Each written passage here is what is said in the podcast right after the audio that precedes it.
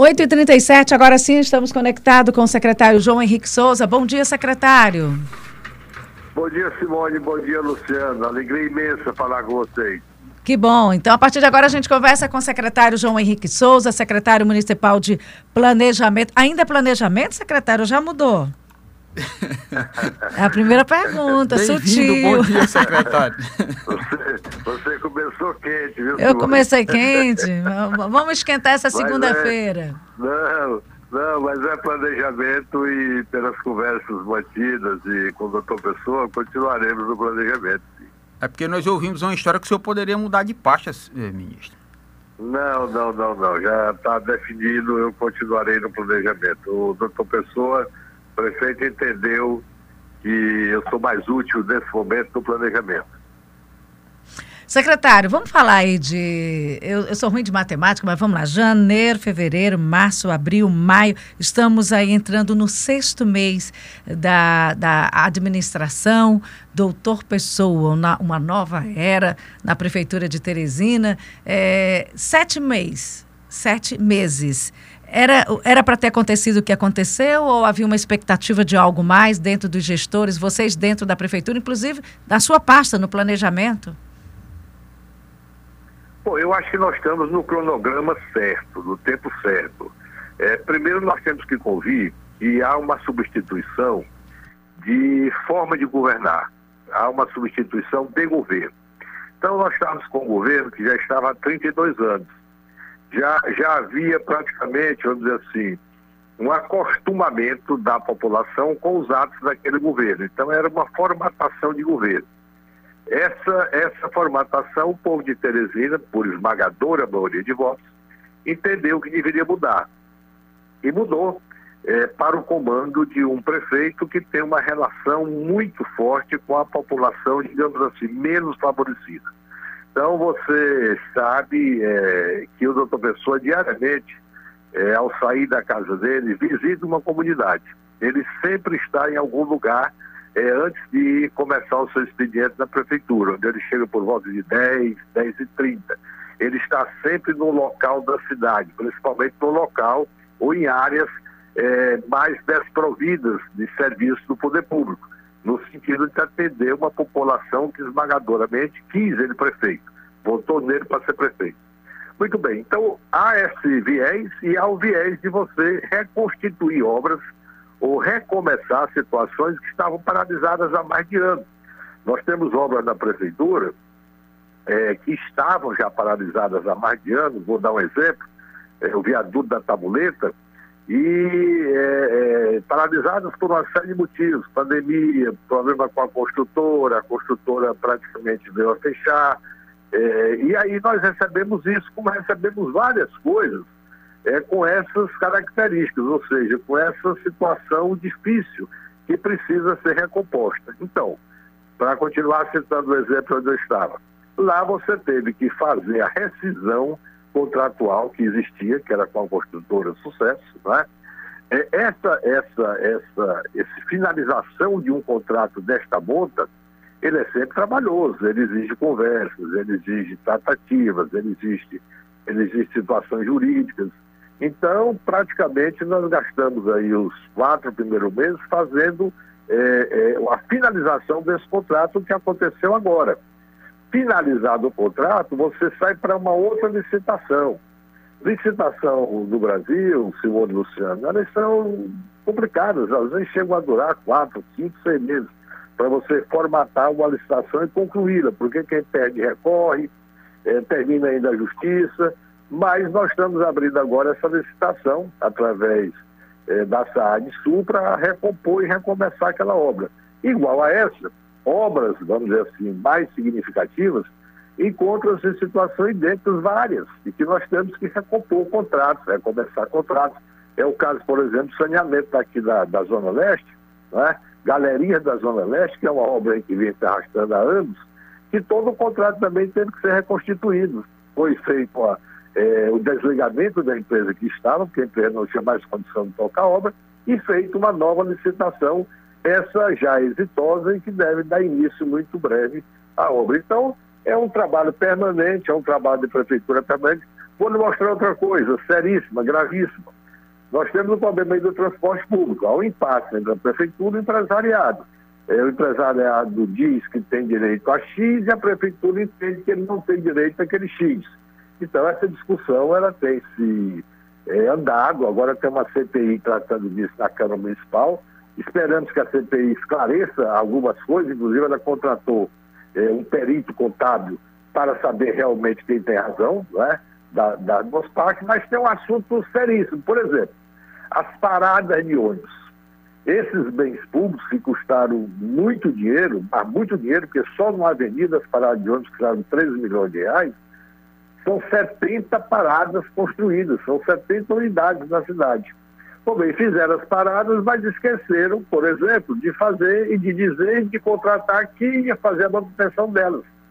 Então, elas estão entregues aí ao Léo, né? Em consequência disso, né, nós agora, o prefeito determinou, o doutor Pessoa determinou, e a, e a S Trans com o planejamento, tiveram a primeira reunião é, sexta-feira, para que nós façamos uma licitação de manutenção desses entes públicos, porque ali tem muito dinheiro colocado.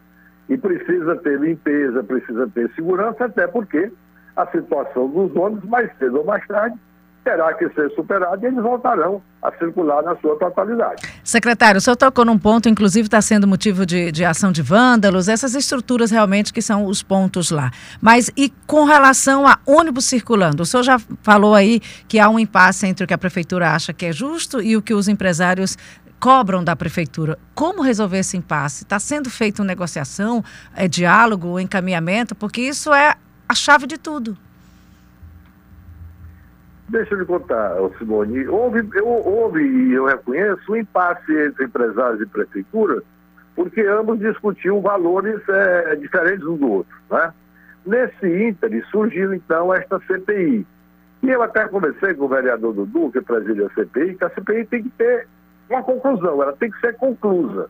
E essa conclusão, através inclusive de perícia que eles contrataram e estão fazendo, haverá de determinar se os empresários têm razão ao cobrar estes valores de subsídio, ou se a prefeitura tem razão ao dizer que os valores não são esses. E quem perder não discuta o assunto.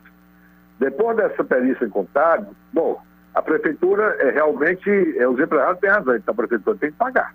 Não, os empresários não têm razão, o valor é menor, então os empresários têm que aceitar. Agora, uma coisa, o, Simone, nessa questão do ônibus, que a gente, eu, por exemplo, olhava de longe, e como eu tive há 10 anos atrás na prefeitura, e já participei, quando o prefeito era o Albano, eu fui secretário de governo, da discussão sobre tarifa, sobre passagem, e já havia dificuldades naquela época, o que eu sempre imaginei que iria acontecer, aconteceu, que é, houve uma série de leis que começaram a liberar é, pessoas para não pagarem é, passagem de ônibus. Bom, então quando há essa liberação para estudantes, para idosos, para policiais, para isso e para aquilo, é evidente que o sistema continua gastando os mesmos valores. E é evidente que alguém vai pagar essa conta, porque não tem almoço grátis. Ou essa conta é paga no aumento da tarifa, e ao aumentarem a tarifa, ela começou a ser contestada nas ruas, porque chegou a ter quebra-quebra nas ruas com relação a isso, ou ela é bancada pela prefeitura, na diferença entre a tarifa real e a tarifa que é cobrada do público. Por exemplo, hoje a tarifa, digamos, é R$ reais cobrada do público, mas a tarifa na ponta do lápis para o empresário sobreviver e a empresa se manter seria R$ 5,50. Bom, alguém tem que pagar R$ 1,50. Se a concessão é da prefeitura, então a prefeitura vai ter que pagar, não tem jeito. Não tem jeito, entendeu? Então, o que tem que se discutir é se esse 1,50, por exemplo, é o valor correto a ser pago, se a isenção que está sendo coberta é aquela dele. Então, resolvido isso, essa responsabilidade, num determinado instante, vai ter que ser arcada, não tem outra solução. E aí, em consequência disso, foi feito esse volume de parada de ônibus dentro daquele sistema que realmente não funcionou, que no papel ele realmente era muito bom, muito bem feito, mas na prática ele não funcionou, ele precisa sofrer adequações. Então, dentro desse sistema de parada de ônibus, as paradas que foram construídas precisam ser mantidas. Por quê? Porque há o vandalismo, a depredação. Mas ninguém se lembrou à época de poder licitar alguma empresa para fazer essa manutenção, porque isso também tem um custo. Isso também tem um custo e não é pequeno. Mas agora o prefeito doutor Pessoa determinou, disse, olha, isso não pode se acabar. Ninguém vai demolir, ninguém vai derrubar. Isso vai voltar a ter utilidade, na hora que os outros retomarem na sua totalidade.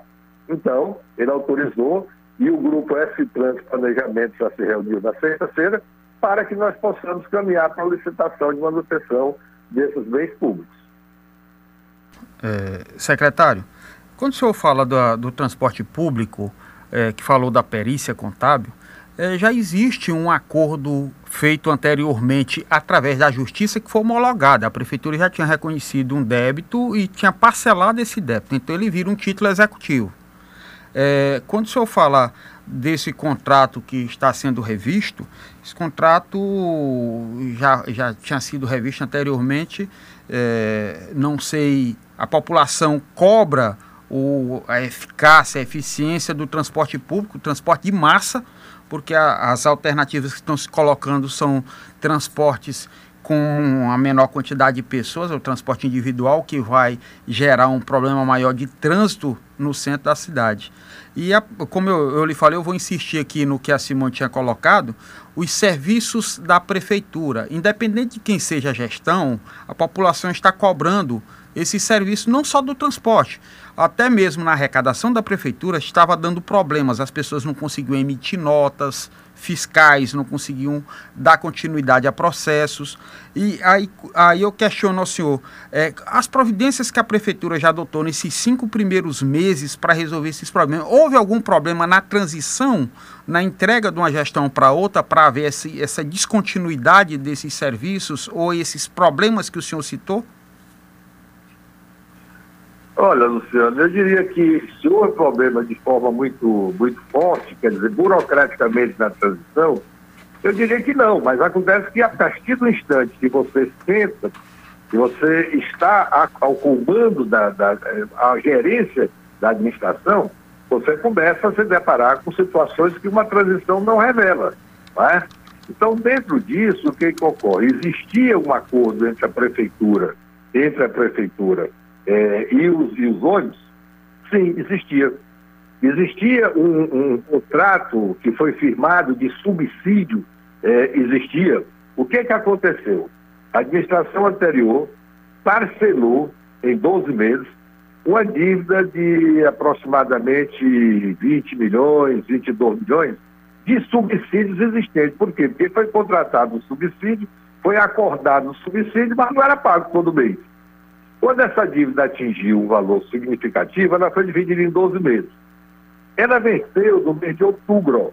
Mês de outubro. Quando deu em outubro, o, o, o, o Poder Público Municipal fez outro contrato, o AZ3 de ônibus.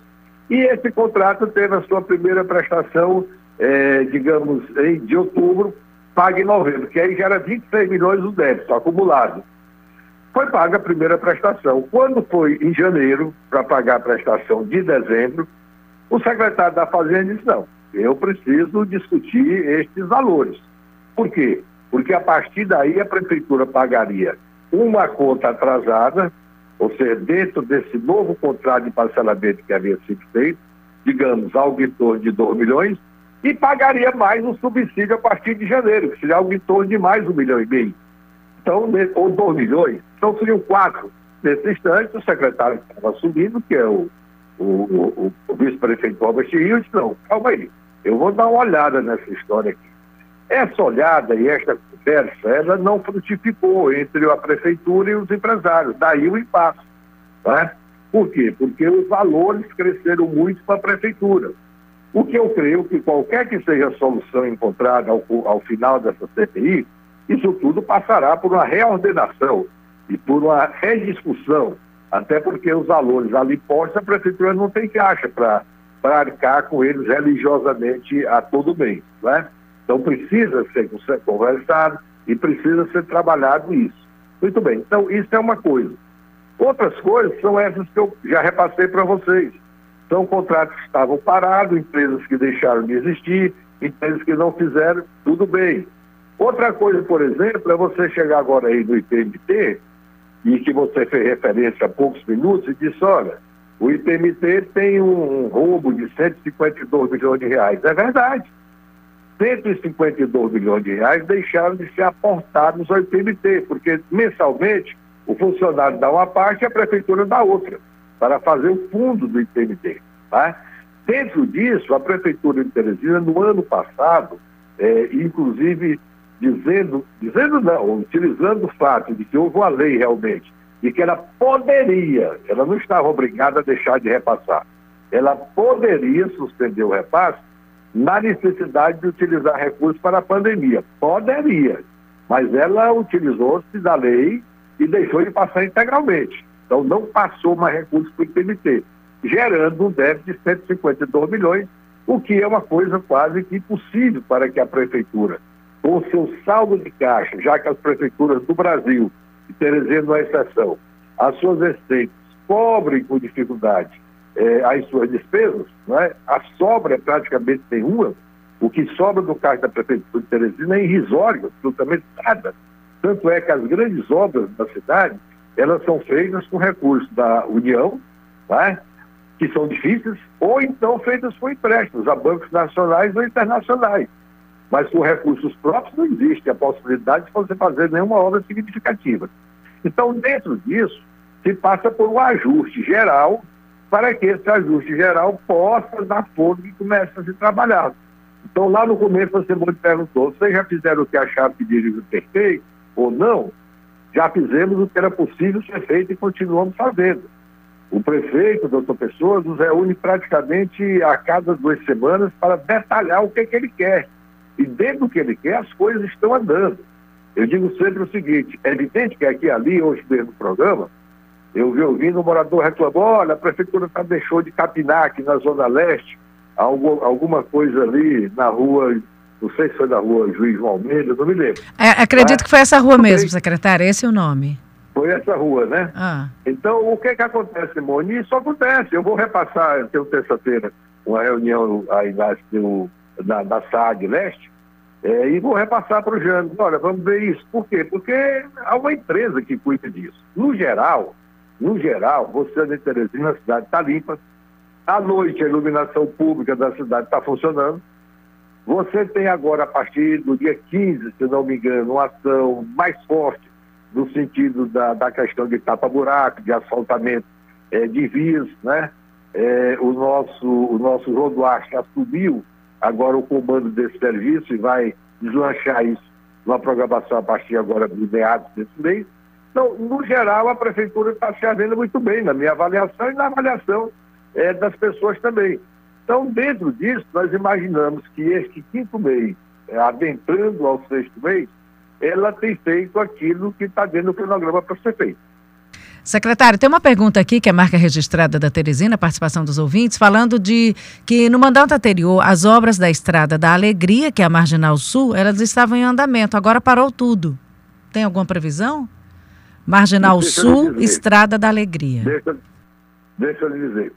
Essas obras, elas são financiadas, como eu lhe dizia, por empréstimos bancários. Elas não têm financiamento do caixa próprio da prefeitura. Especificamente essa obra, ela é financiada por uma operação feita na gestão anterior, que nós estamos, digamos assim, destravando. Ela estava já praticamente, eu diria, destravada, porque toda operação bancária também ela requer uma série de documentos, essa coisa toda, quando de repente é, descobriu-se, só operação do Banco do Brasil, né? é, descobriu-se que não foi liberado um centavo. Né?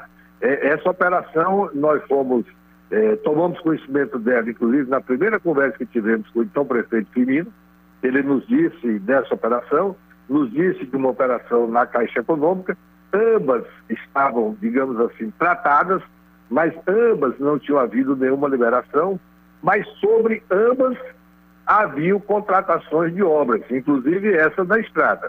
O que, que ocorre? Na hora de nós destravar, porque a estrada parou por quê? Parou porque o empresário estava recebendo o dinheiro dele. Então ele foi no limite dele e parou.